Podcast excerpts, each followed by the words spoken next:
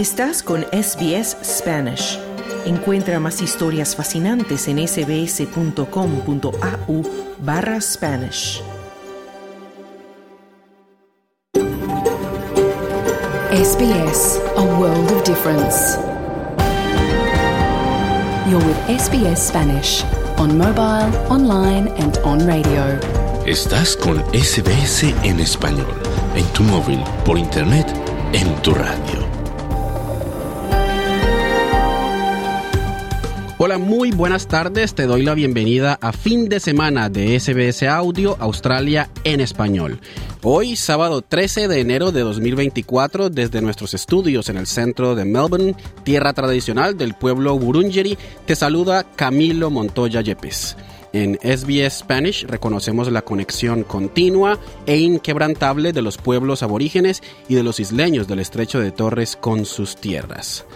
Hoy conocerás la historia de un club de fútbol multicultural en Melbourne fundado por un colombiano y que en cinco años se ha convertido en una comunidad exitosa con equipos femenino y masculino y que tiene un enfoque importante en la salud mental y en la cultura. Hablamos con sus jugadores y con su fundador. En deportes te contaremos todo sobre el inicio en cuestión de horas del abierto de tenis de Australia en fútbol te contaremos de la selección masculina australiana que arranca su campaña en la Copa de Asia.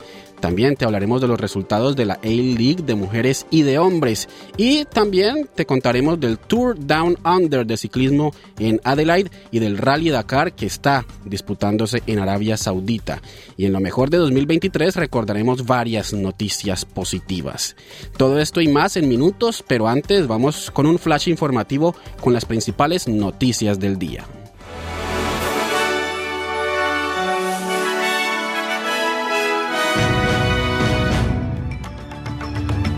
El jefe de ayuda de la ONU ha vuelto a pedir un alto al fuego en Gaza, pues asegura estar profundamente alarmado por las recientes declaraciones de ministros israelíes acerca de planes para fomentar la transferencia masiva de civiles palestinos desde Gaza a terceros países. El subsecretario de Asuntos Humanitarios de la ONU, Martin Griffiths, ha pintado el panorama de una crisis humanitaria que empeora en la franja de Gaza mientras Israel continúa con su ofensiva. Así se ha dirigido al Consejo de Seguridad de la ONU.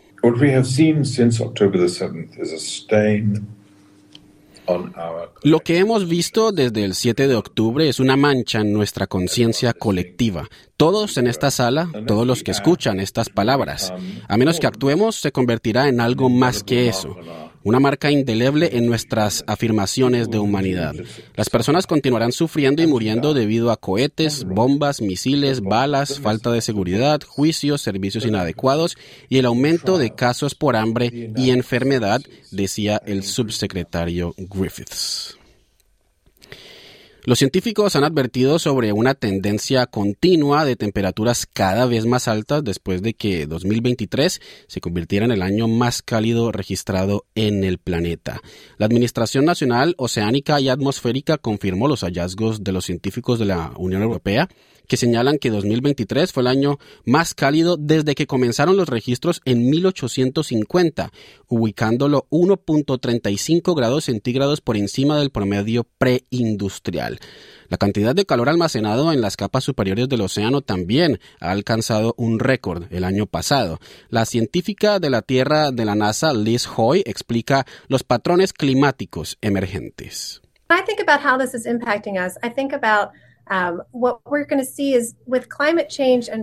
cuando pienso en cómo esto nos está afectando, considero que lo que vamos a experimentar con el cambio climático y el aumento de las temperaturas globales no significa necesariamente que tendremos temperaturas más cálidas en todas partes todo el tiempo. Lo que significa es que veremos eventos climáticos variables. Así que cuando tengamos un huracán podría ser más extremo o cuando tengamos una sequía podría durar un periodo más largo, decía la científica Hoy. El récord fue posible debido al cambio climático impulsado por la quema de combustibles fósiles junto con un patrón climático del fenómeno del niño que surgió a mediados del año pasado 2023. En noticias de Australia, los residentes afectados por las inundaciones en Queensland están anticipando más lluvias en la región de la costa tropical del norte, lo que podría sobrecargar aún más un sistema de infraestructura hídrica que ya está bajo presión.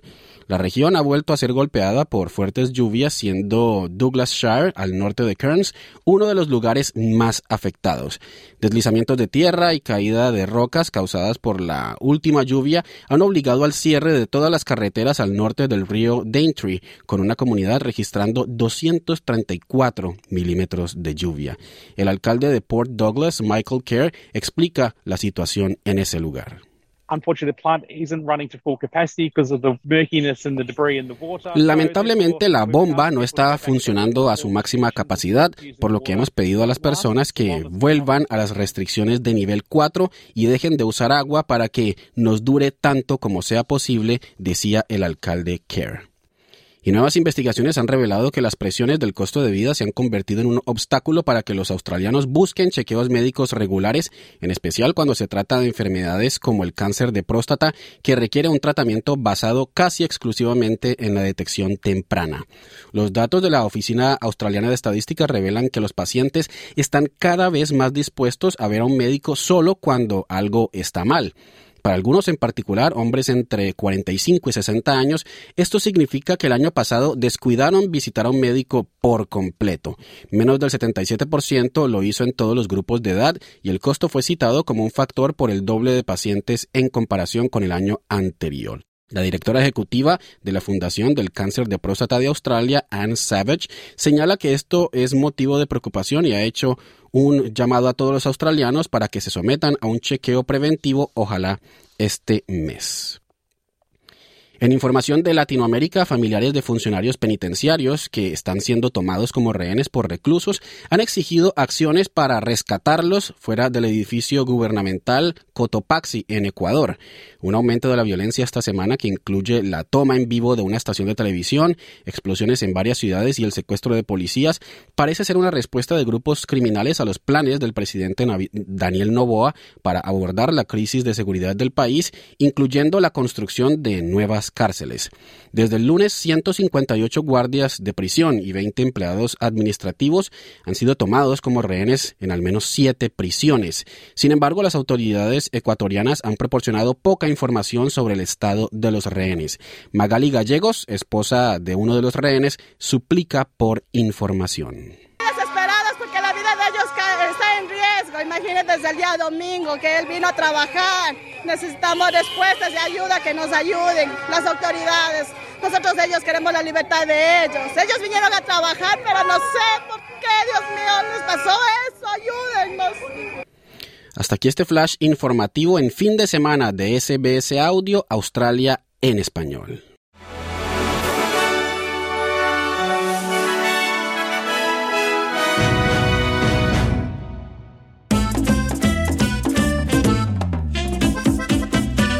Aquí comienza la edición de verano de SBS Audio, Australia en español. El deporte es importante para tener una buena salud física, pero también para proteger la salud mental. Adicionalmente, permite que personas de diferentes nacionalidades, culturas e idiomas se unan y formen comunidad.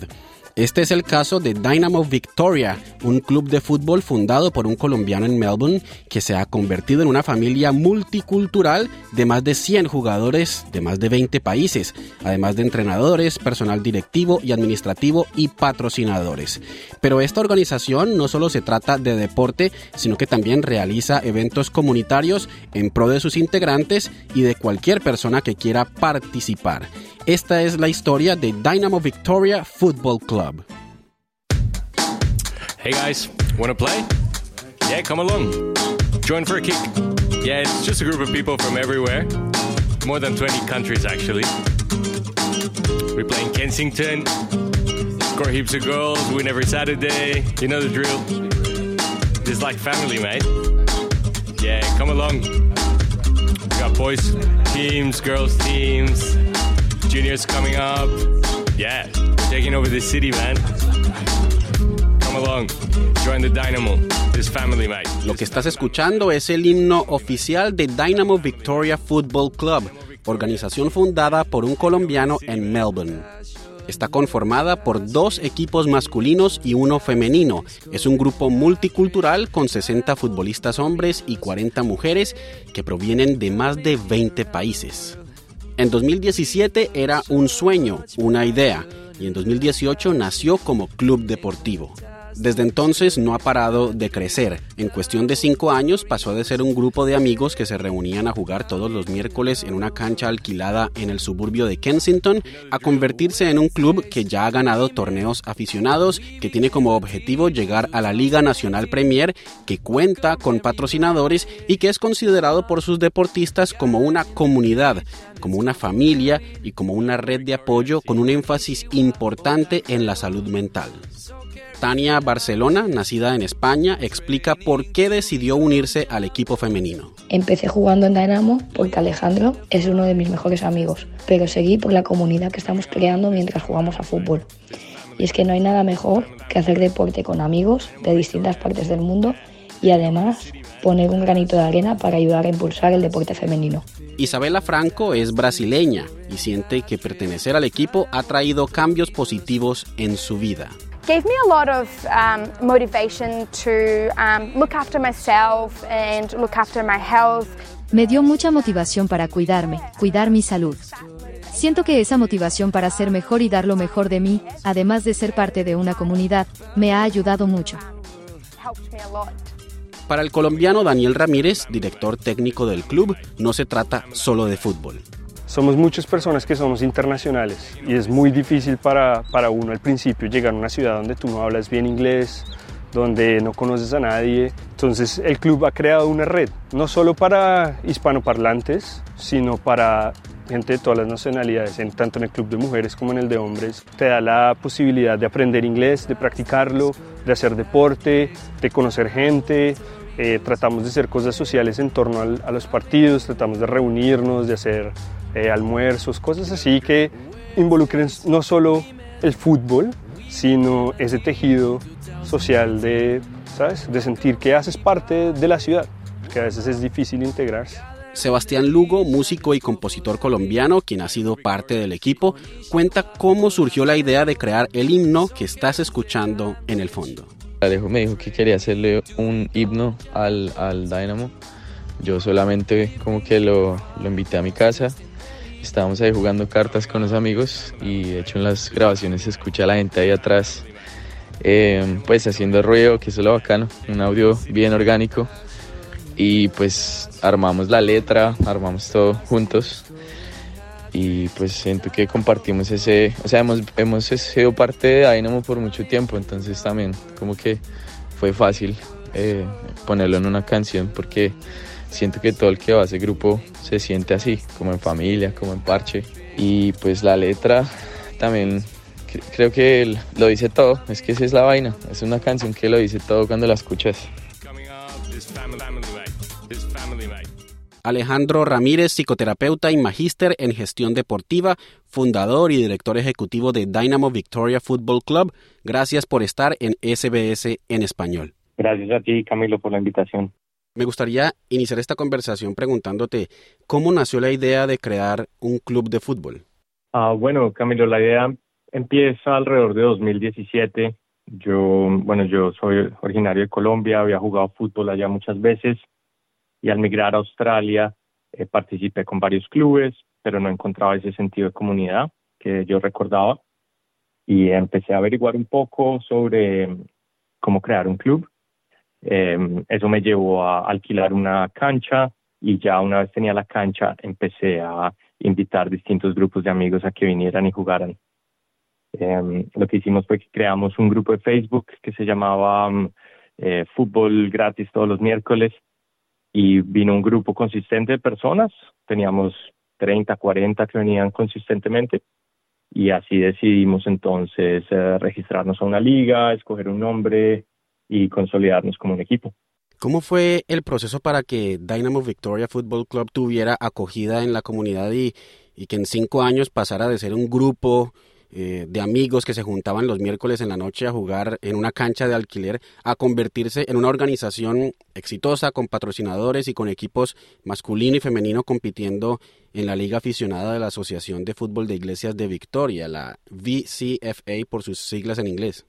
Sí, Camilo, yo creo que el proceso se da de una manera muy natural a la gente sentirse feliz de estar participando y de, pertenecer a algo en lo cual eh, pueden tener un cambio positivo. Entonces, muchos de los muchachos que simplemente iban a jugar decidieron tener un rol más protagónico y tener un poco más de responsabilidad y tener yo creo que la intención de, de hacer crecer el club.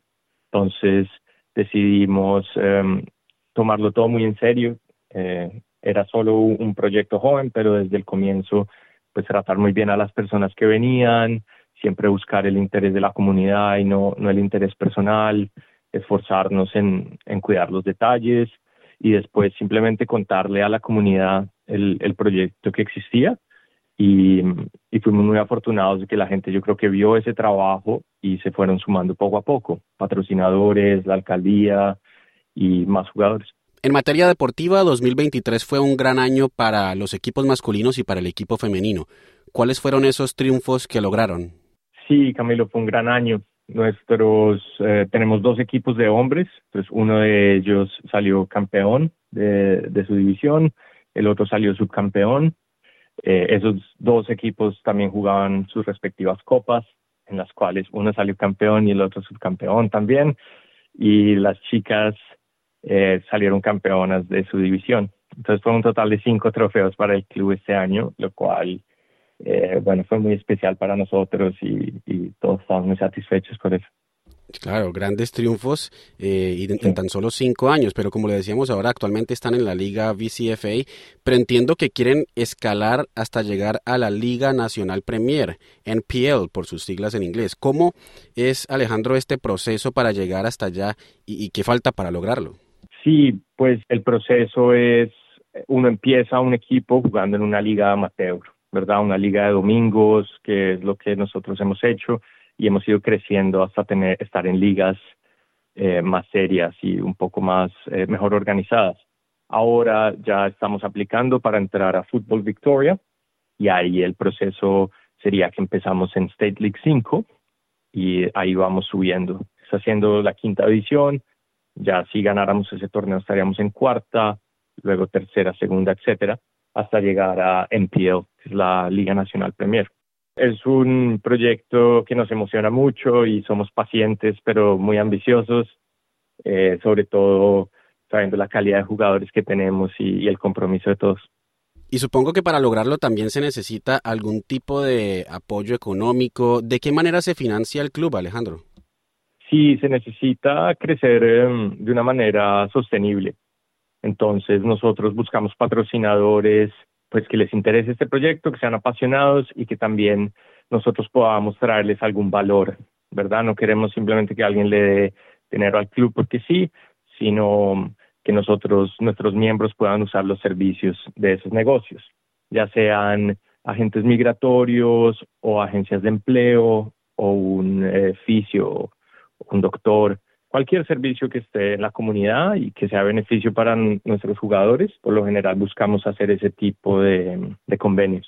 Sobre la parte humana de la organización, ¿quiénes son estos jugadores, estas jugadoras? ¿Cuál es su origen? Muchos son locales, hay, muchos australianos que viven en, la ciudad de Melbourne eh, y también hay muchos internacionales.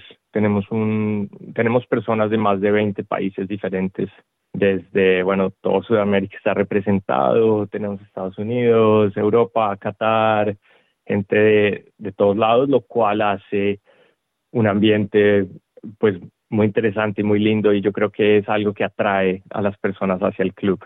Y en este momento tenemos eh, seniors, o sea, de 18 años para arriba, pero ya estamos trabajando en establecer las ligas inferiores también como muchos eh, de estos, de los jugadores y las jugadoras tienen un origen de otros países, son inmigrantes, entiendo también, Alejandro, que el club se ha convertido no solo en su actividad deportiva, sino también en un grupo de apoyo. ¿Cómo es esto? Yo creo que eso siempre fue la visión de tener un lugar en el que nos pudiéramos reunir eh, sobre todo inmigrantes, donde el fútbol fuera como el vehículo para unirnos. Entonces, tú al estar entrenando en un equipo, pues estás dos veces a la semana en entrenamiento y el fin de semana teniendo partido.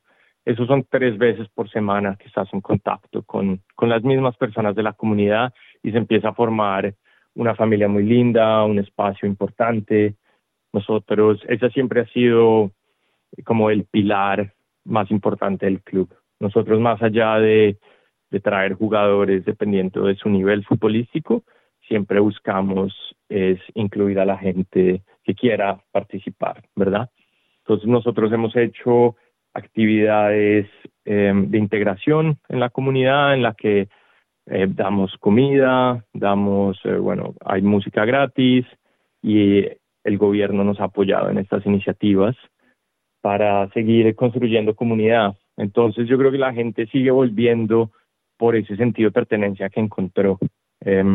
El equipo de las mujeres, por ejemplo, el primer año que lo establecimos, eh, muchas nunca habían jugado fútbol, era la primera vez que pateaban un, un balón y em, bueno, perdieron casi todos los juegos de su liga, quedaron de últimas en la tabla, pero el siguiente año todas volvieron porque han tenido una gran experiencia. Y bueno, y este 2023 salieron campeonas. Entonces yo creo que eso habla mucho del espíritu de comunidad que se ha formado.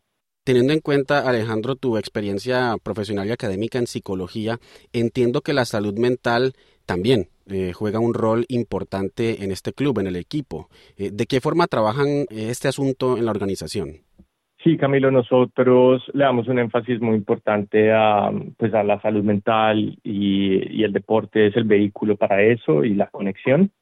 Entonces, todas las iniciativas y todos como los, um, los policies que creamos son a base, eh, pensando, mejor dicho, en la salud mental y la salud física de la comunidad. Eh, hay un siempre un toque muy humano en todo lo que hacemos eh, como dije, la parte futbolística es súper importante para nosotros, pero siempre la prioridad es la parte humana. Si alguna persona que nos está escuchando quiere ser parte de Dynamo Victoria Football Club, unirse bien sea al equipo masculino o al equipo femenino, ¿qué deben hacer? ¿Cuál es el proceso para, para ser parte de la organización? Sí, nosotros estamos eh, abiertos a recibir nuevos miembros y todo el que se quiera involucrar.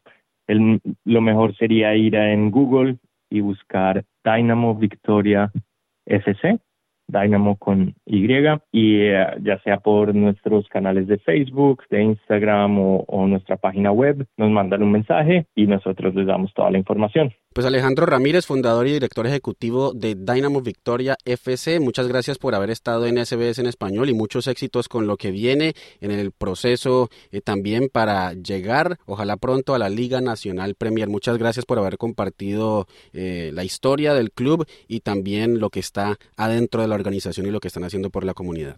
muchas gracias a ti, Camilo, un placer estar aquí. Estás escuchando SBS en español.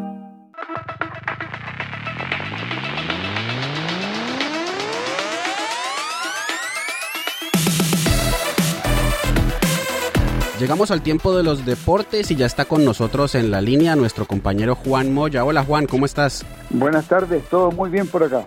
Y vamos a empezar hablando del inicio en cuestión de horas de uno de los cuatro torneos de Grand Slam de tenis, el abierto de Australia, que se juega en Melbourne del domingo 14 de enero al domingo 28 de enero. Es decir, se vienen dos semanas del mejor tenis del mundo. Cuéntanos, Juan. Claro, vamos a tener a los mejores tenistas del mundo desde mañana domingo que comienzan la competencia a las 11 de la mañana y ya tenemos algunos partidos el, en el Rod Laver Arena, la cancha principal del Melbourne Park, va a jugar en la mañana Janis Sinner, el número 4 del mundo italiano frente a Botis van Sanchuz de Países Bajos que dan inicio a esta eh, primera eh, fecha del tenis. Eh, Janis Sinner está dentro de los favoritos una de las grandes promesas del tenis italiano, número cuatro del mundo, y está ahí, eh, viene de derrotar a Novak Djokovic en, partidos eh, el año pasado y eh, indudablemente que es dentro de los jugadores que podrían llegar a lo más alto en esta final. Luego, siguiendo el, en, la, mañana, María Zakari de Grecia, número 8 del mundo, se enfrenta a la japonesa Nao Ibino. Y en la noche, está la presencia del número uno del mundo, Novak Djokovic, frente a Dino Pismic de Croacia. Y, de, y luego de este partido de varones va a jugar la campeona defensora del año pasado, Arina Zabalenka de Bielorrusia, frente a Ela Seider de Alemania. Eso es en el curso central del Melbourne Park. También eh, hay partidos en, eh, en, todas las canchas y tenemos que en el John Cain Arena hay dos argentinos que se presentan desde las eh, más o menos desde las el mediodía en adelante. Francisco Cerúndolo de Argentina, 22 del mundo, se juega juega con el australiano Dane Sweeney. Y luego, después de las 16 horas, Taylor Fritz, número 12 del mundo, se enfrenta al argentino Facundo Díaz Acosta. Y en damas, en el curso eh, número 6, Sara Sorribes Torno de España se enfrenta a Alina Kurneva de em, Rusia. Mañana, eh, esa es la programación de mañana, domingo. El lunes juega Carlos Alcaraz frente al veterano francés Richard eh, Gasquet y la número uno del mundo, la polaca Iga Swiatek, frente a Sofía Kenin de Estados Unidos. Esa es la programación más o menos de, mm, de este día domingo y, y día lunes.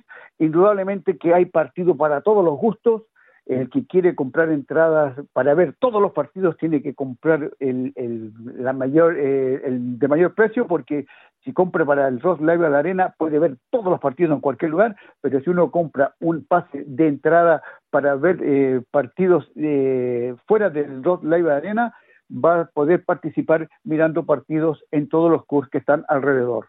Indudablemente que mm, que va a estar lleno los primeros dos días donde eh, van a estar los mejores tenistas del mundo, los mejores 128 tenistas del mundo en la categoría masculina y femenina. Ahora pasamos a hablar de la selección masculina australiana de fútbol conocida como Socceroos, que inicia esta noche su participación en la Copa de Asia. En el grupo B, eh, Australia a las 22:30 horas de Australia, eh, los Socceroos juegan frente a India en Qatar por la Copa de Asia eh, con plantel completo sin, sin inconvenientes. Eh, Graham ya tiene eh, eh, diseñado los 11 titulares que lo va a entregar horas antes del inicio del partido, pero esta noche tenemos partido directo desde Qatar para ver Australia frente a India en el grupo B. El partido inaugural anoche lo ganó Qatar 3 a 0 al Líbano en el grupo A.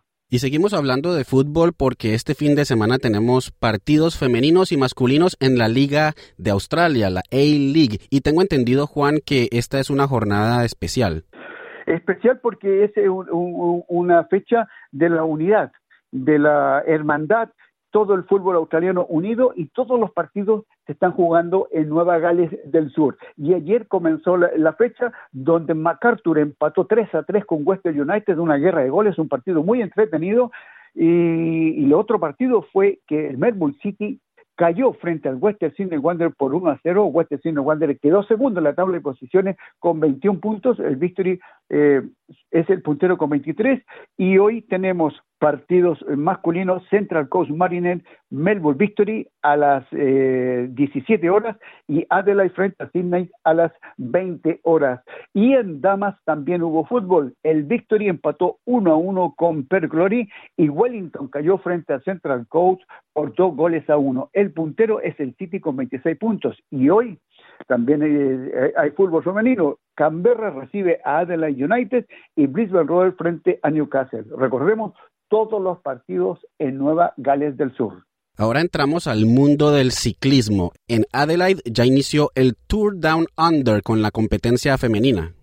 Claro que sí, la temporada de la Unión Ciclista Internacional comenzó en Adelaide con el Tour eh, femenino, con la primera etapa entre Hansdorf y Camberwell. La ganó la Internacional de Nueva Zelanda, Ali Wollaston, en un embalaje espectacular, derrotó a todos eh, sus rivales. Segunda terminó la australiana Georgia Baker y tercera Sofía Bettisolo de Italia. Con estos resultados, eh, Ali Wollaston es la líder de la competencia y, uy, se corre la segunda etapa en un terreno ondulado entre Glenelg y Stirling de 104.2 kilómetros.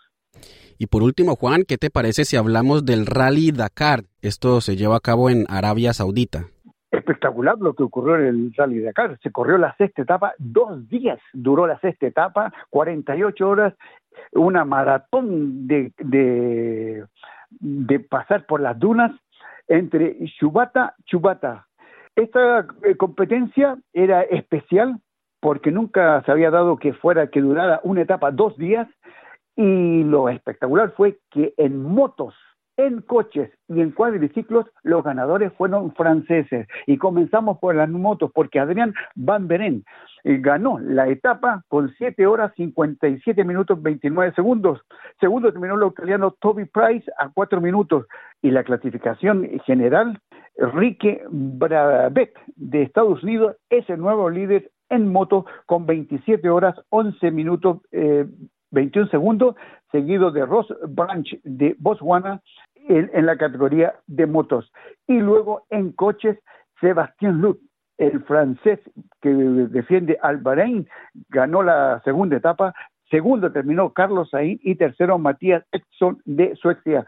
Con estos resultados en coches, el líder de la competencia es Carlos Sainz con 24 horas 59 minutos 32 segundos. Y en cuadriciclos, el ganador, el otro francés, Alessandre Di Giro, que completó la, los dos días de competencia con 9 horas 17 minutos 12 segundos. Segundo terminó Manuel Andújar de Argentina y tercero brasileño Marcelo eh, Medeiros. Y con estos resultados, Manuel Andújar es el líder de los cuadriciclos con 33 horas, 2 minutos 44 segundos, seguido de Alessandro eh, Giró a 20 minutos y de Marcelo Medeiros a 1 hora 25 minutos. Y en Challenger tenemos que destacar la, la, actuación de Cristina Gutiérrez. Challenger es una categoría especial donde va con copiloto. Cristina Gutiérrez terminó tercera en la etapa y en la clasificación general se mantiene tercera. Eh, Cristina Gutiérrez a una, a una hora, 26 minutos, 34 segundos de Eris Gotzel de Polonia, que suma 26 horas, 52 minutos. Excelente actuación de la española Cristina Gutiérrez, una de las grandes eh, pilotos eh, femeninas que está participando en el Dakar 2024. Muchísimas gracias, Juan, por toda la información deportiva. Buenas tardes y buena suerte. ¿Estás escuchando? Fin de semana. Australia en español. Y en lo mejor de 2023, Claudio Vázquez, en conversación con Carlos Colina, nos recuerda algunas de las principales noticias positivas del año.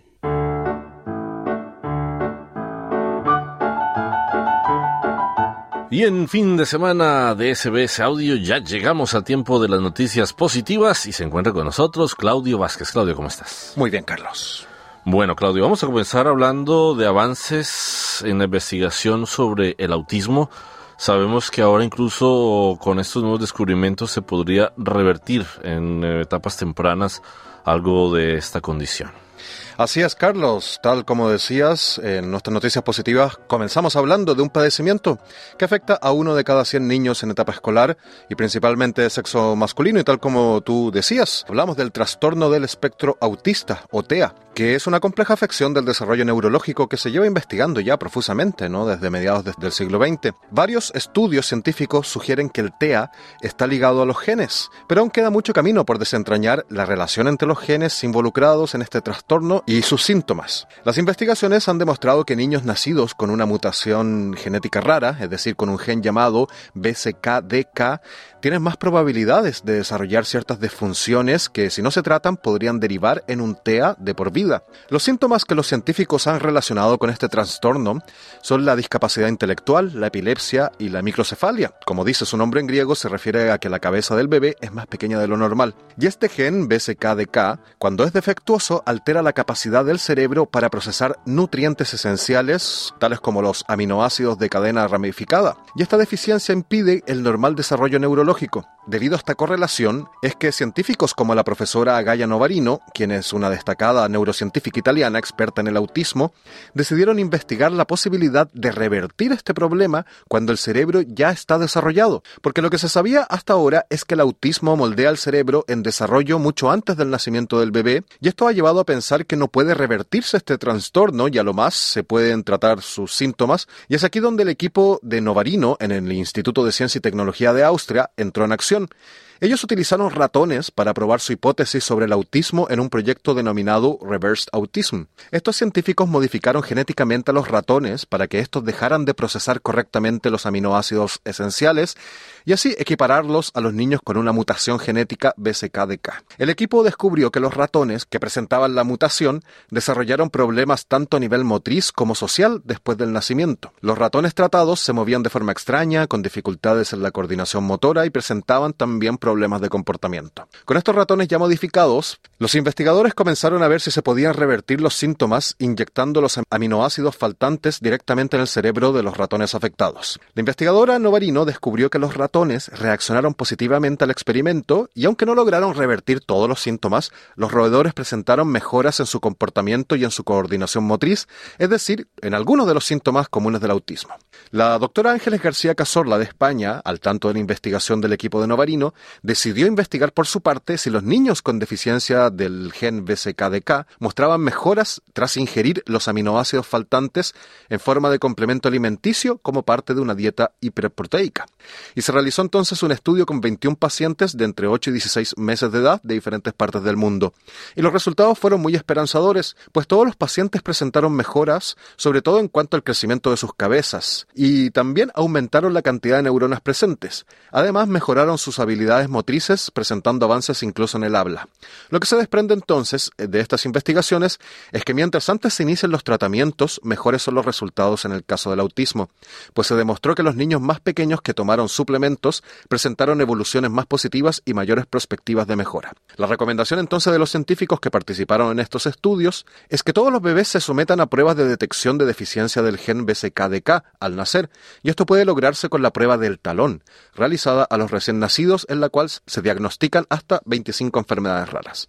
Entonces, Carlos, como tal, como estábamos diciendo, la recomendación para gobierno y otros actores involucrados es que se incentiven y financien pruebas y posteriormente también tratamientos lo más temprano posibles a los niños que padecen de TEA o que tienen síntomas similares para que puedan ser tratados integralmente y conseguir mejores resultados. Muy importante noticia para las familias que día a día tienen que enfrentar esta clase de situaciones con sus hijos.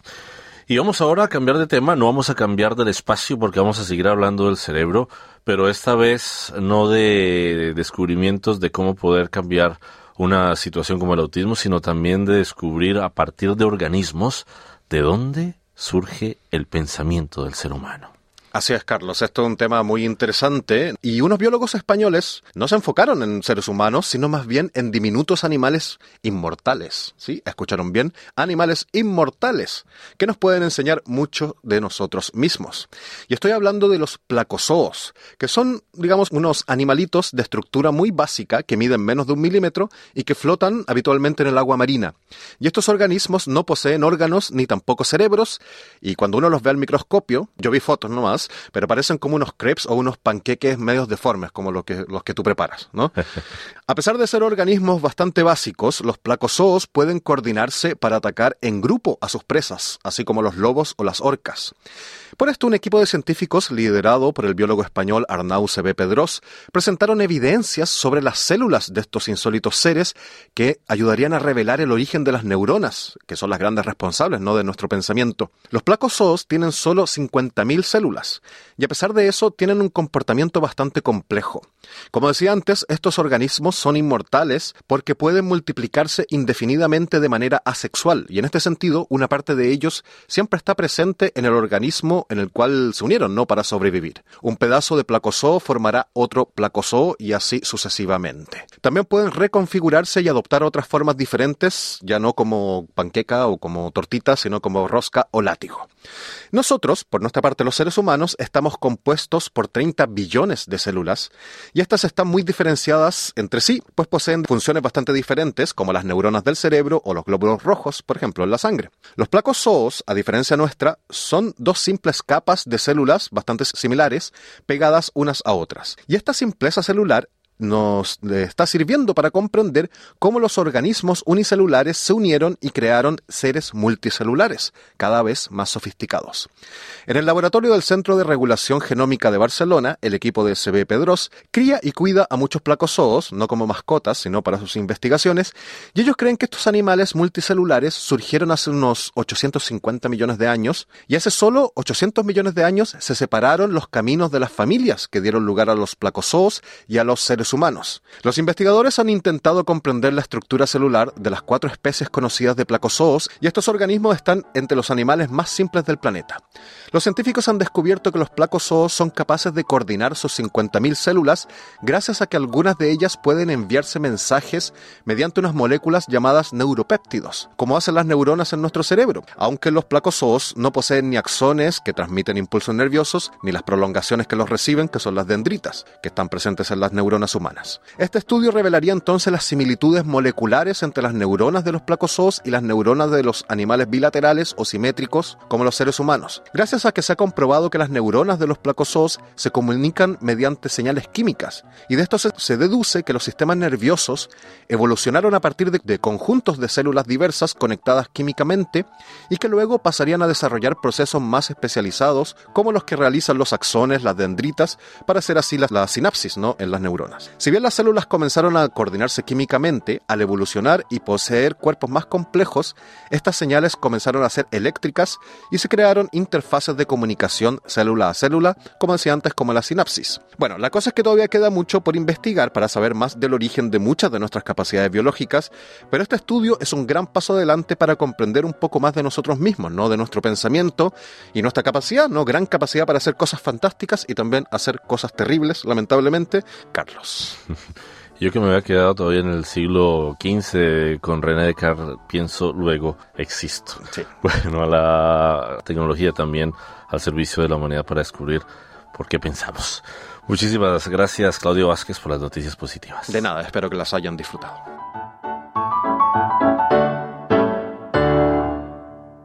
SBS en español en tu móvil, internet y en tu radio. Bueno, esto ha sido todo por hoy aquí en fin de semana de SBS Audio Australia en español. Pero antes de despedirme, te recuerdo que puedes escucharnos todos los días a la una de la tarde en vivo por la radio. También puedes escuchar cuando tú quieras por medio de nuestra página web www.sbs.com.au barra Spanish o puedes descargar nuestra aplicación SBS Audio para que puedas escuchar todos nuestros programas cuando y donde quieras. También nos puedes seguir en Facebook y en Instagram, leer nuestros artículos y contarnos qué te parecen los programas, darnos tu opinión sobre los temas que abordamos y también informarnos si quieres de tus eventos comunitarios. En Facebook y en Instagram nos encuentras como SBS Spanish. Que tengas un feliz día y como siempre estaremos de nuevo al aire mañana en SBS Audio Australia en Español a la una. Dale un like, comparte, comenta. Sigue a SBS Spanish en Facebook.